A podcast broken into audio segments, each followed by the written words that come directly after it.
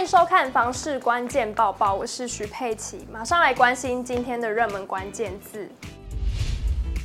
今天的热门关键字就是建商跟建照。今年上半年呢，建照量呢是较去年同期减少的，可见建商对未来的评估转趋保守。那本集内容就要带你了解七都的状况，其中有三县市却是逆势成长的。目前全球经济局势不稳，加上打炒房条例上路和各房市政策管制持续推出，房市买气虽然回稳。离热络呢还是有很大一段距离，因此预售市场销售状况趋缓，也让今年上半年的推案开工均呈现量缩，尤其是建造量减少幅度远大于开工量，显示在央行针对土建融、余屋贷款限制，造成建商购地自有资金的压力增加，导致建商采取减量经营策略，建造量明显放缓。不过，因前两年建造量处于历史高档，加上近期缺工缺料情况改善，建案得以陆续开工。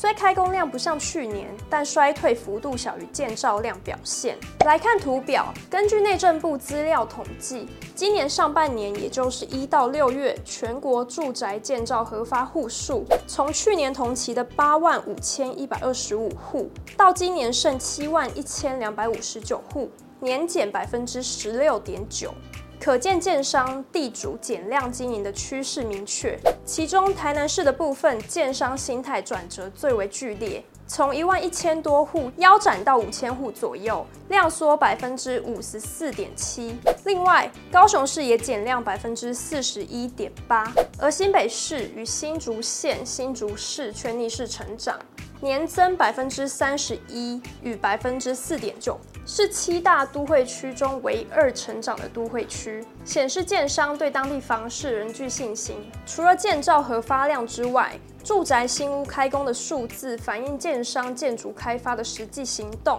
更能凸显建商对市场的判断。去年上半年全台住宅开工户数达七万三千七百七十五户，但今年只剩六万七千多户。年减百分之八点三。若观察今年上半年七大都会区的新屋开工量，与去年同期相比增减互见。量缩的县市中，以高雄市与台北市年减百分之三十二点五，与百分之二十四点六最多，而新北市则是年增百分之十六点三。对照出新北市的需求仍强，建商持续加码的意愿仍高。一般而言，新屋开工年增率的增减，往往预先反映经济兴衰与房市趋势变化。今年上半年建照核发量、开工量均减少的情况下，除了代表产业面临调整，另一方面，在去年全年建照量十八万户创新高，在近几年将陆续完工。而全台余屋量也超过八万户，将累积大量卖压，未来是否能顺利去化，需持续观察。对此，台经院产经资料库总监刘佩珍表达了看法。那我想充分也是反映目前国内的一个房市，其实在今年的一个表现上是会呈现明显的一个量缩价稳的一个格局。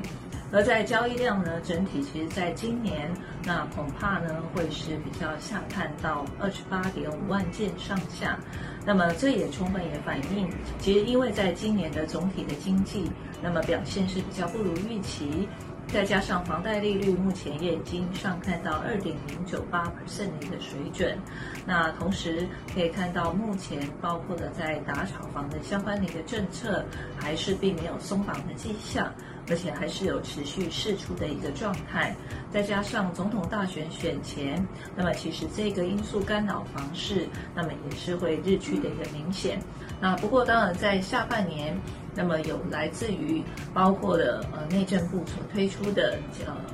这个青年爱心成家方案二点零的部分，那我想在这一块呢，虽然会呃激励的部分的一些首购族群，那么甚至在自住客的一个部分，不过我想对于整体在其实今年房市下修的一个态势，还是没有办法做一个扭转。再看到今天的精选新闻。